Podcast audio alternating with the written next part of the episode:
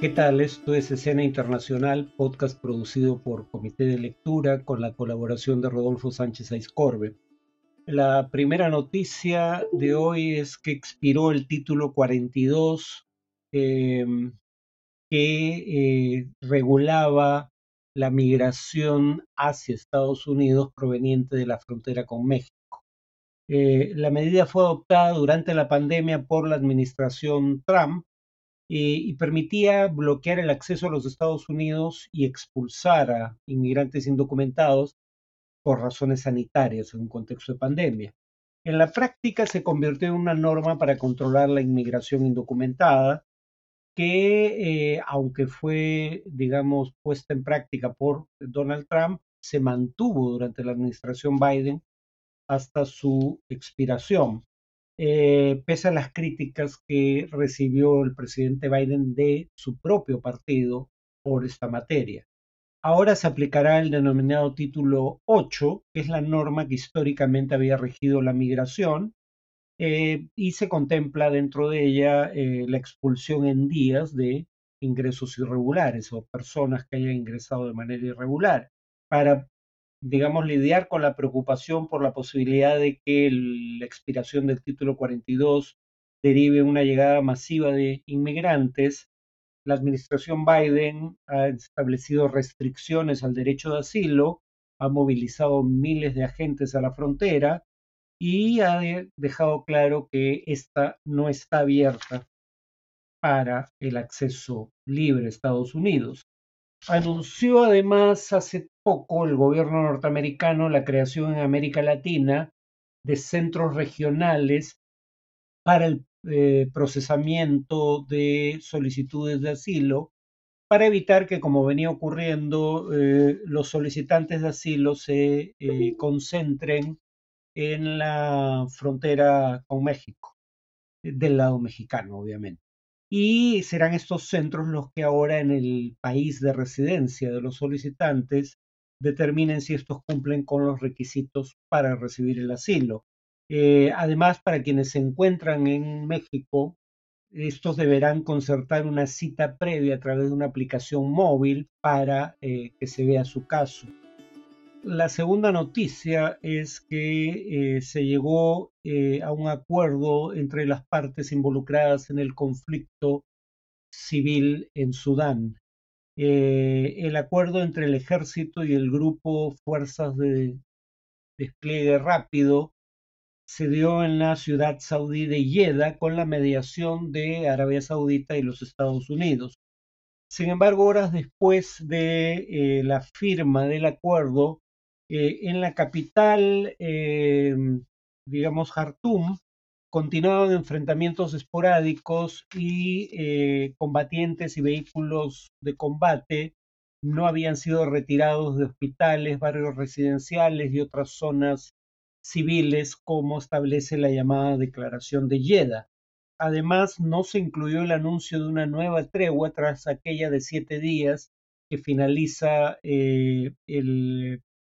el jueves próximo.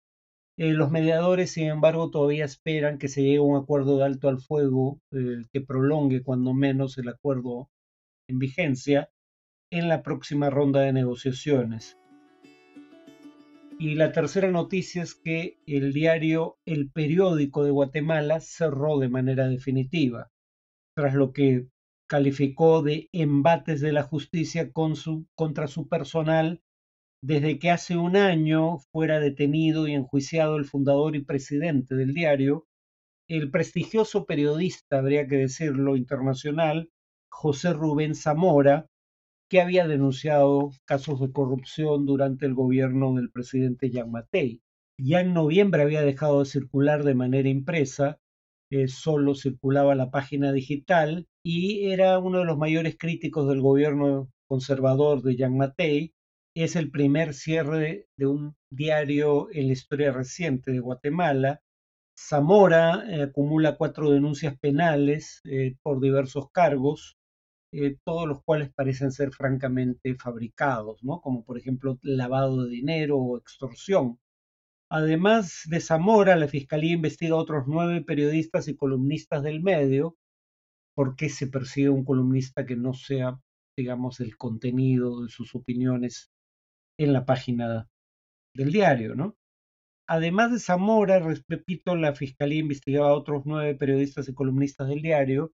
Zamora acusado al presidente y al fiscal general de fabricar los cargos en su contra. Eh, la fiscal general Consuelo Porras, habría que recordarlo, ha sido sancionada por el gobierno de los Estados Unidos por corrupción en 2021, pero eso no hizo ninguna diferencia, mantiene el cargo y la confianza del gobierno.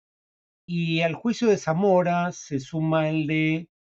eh, y los demás periodistas de su diario, se suman las detenciones de ex fiscales que investigaban casos de corrupción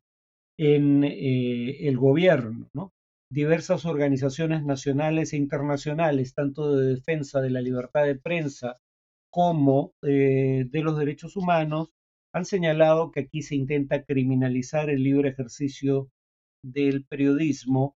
y solicitaron la liberación del director del diario, Zamora. El gobierno de Estados Unidos ha criticado lo que considera un debilitamiento sensible de, la lucha contra la corrupción durante el gobierno de Jean Matei y ha cancelado la visa a varios funcionarios de ese gobierno. En cuanto al tema de análisis, la presidenta Boluarte, cuando solicitó se le entregara como corresponde a Perú la presidencia pro tempore de la Alianza del Pacífico, dijo que este era un mecanismo de integración que no debía ser politizado. Digamos que desde el momento que es un acuerdo entre gobiernos, es un acuerdo de contenido político. Pero eh, además eh, no fue en su origen un mero acuerdo económico, tenía el propósito de lidiar con ciertos conflictos políticos en la región porque habría que recordarlo, la propuesta inicial del expresidente peruano, Alan García, no fue formar la denominada Alianza del Pacífico, sino formar lo que García en su momento llamó el arco del Pacífico latinoamericano, es decir, un esquema de integración que fuera desde México hasta Chile, pasando por todos los países ribereños del Pacífico que se encuentran en el interín. Em, y había un trasfondo político. La idea fundamental es que mientras el Mercosur eh, está integrado por países que no negociaban un acuerdo de libre comercio con los Estados Unidos, los países del acuerdo del arco del Pacífico eh, tenían ya vigente o estaban en proceso de negociar acuerdos de libre comercio con los Estados Unidos. Eh, eso hacía que careciera de relevancia en esos países la razón esgrimida en su momento por el Mercosur para no negociar un acuerdo de libre comercio con Estados Unidos, que era el hecho de que Estados Unidos subsidiaba su producción agropecuaria, con lo cual eh, esta se convertía en una competencia desleal de los productos de exportación agropecuarios de potencias exportadoras de esos bienes como Brasil y Argentina, miembros del Mercosur.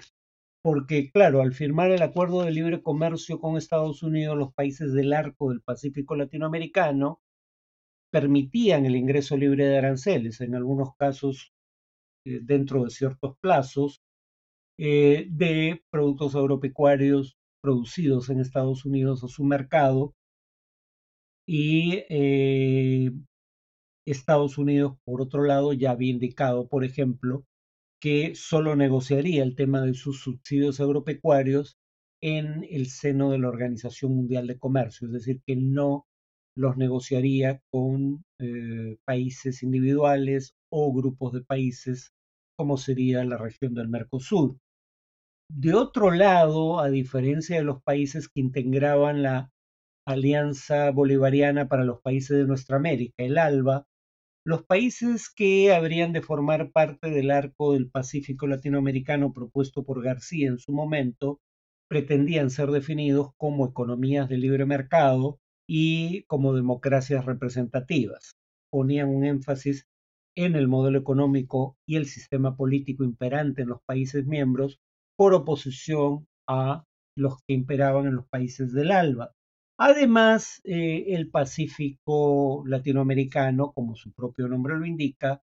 eh, tiene, eh, es ribereño de la cuenca del Pacífico, la zona de mayor crecimiento comercial en el mundo en años recientes, y además los países de esa región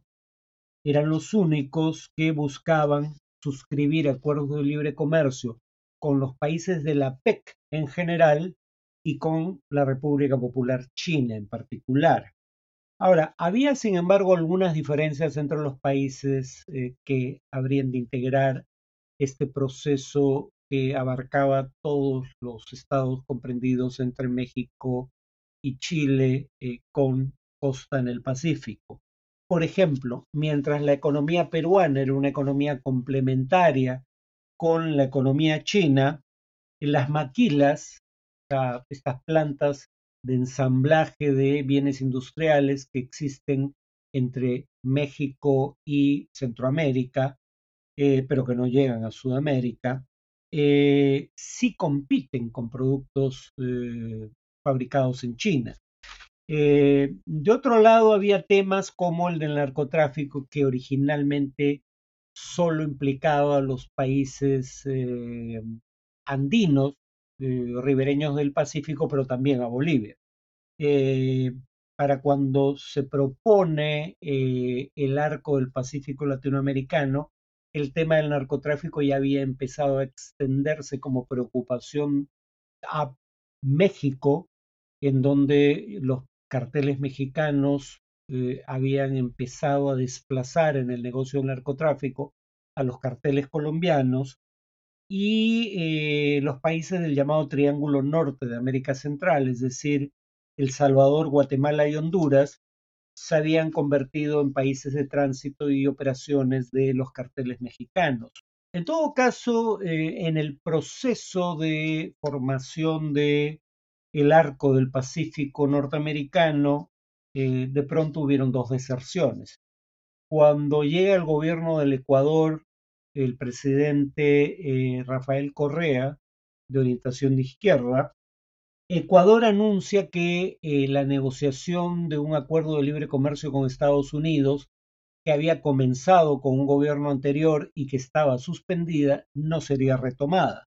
Eh, y en lugar de retomar negociaciones comerciales con Estados Unidos, lo que hizo el gobierno de Correa fue convertir a Ecuador en un país miembro del ALBA. Y por otro lado, en Nicaragua llegó el gobierno Daniel Ortega, que si bien consciente de la dependencia que su gobierno tenía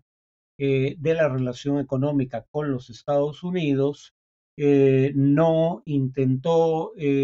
alterar el acuerdo de libre comercio que Centroamérica ya tiene con ese país. Sin embargo,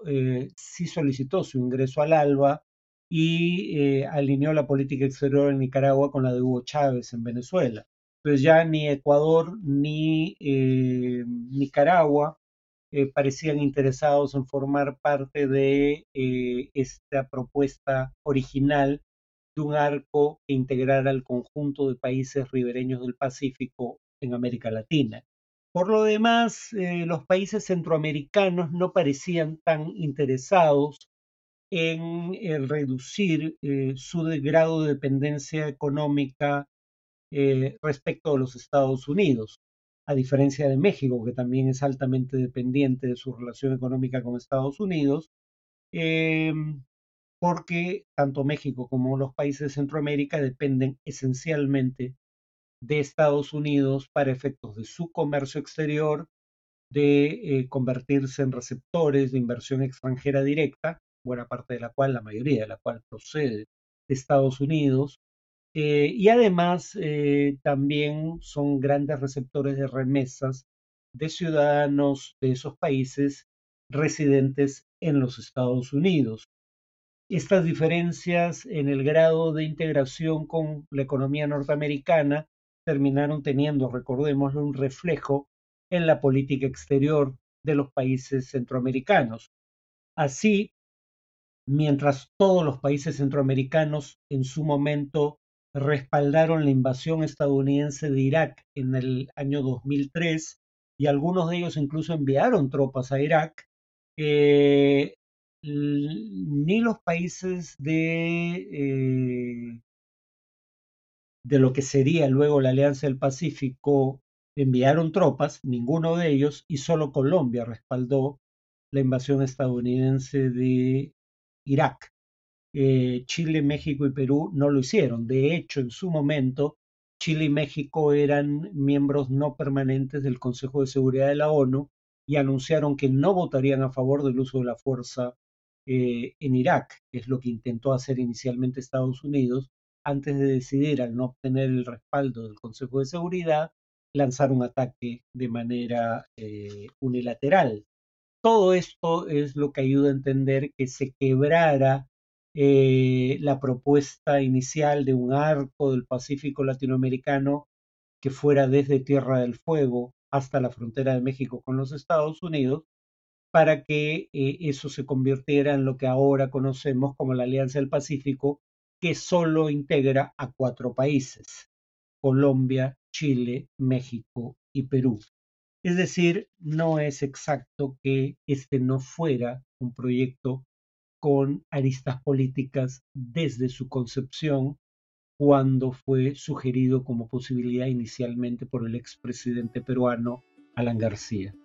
Eso es todo por hoy, nos vemos en el siguiente podcast.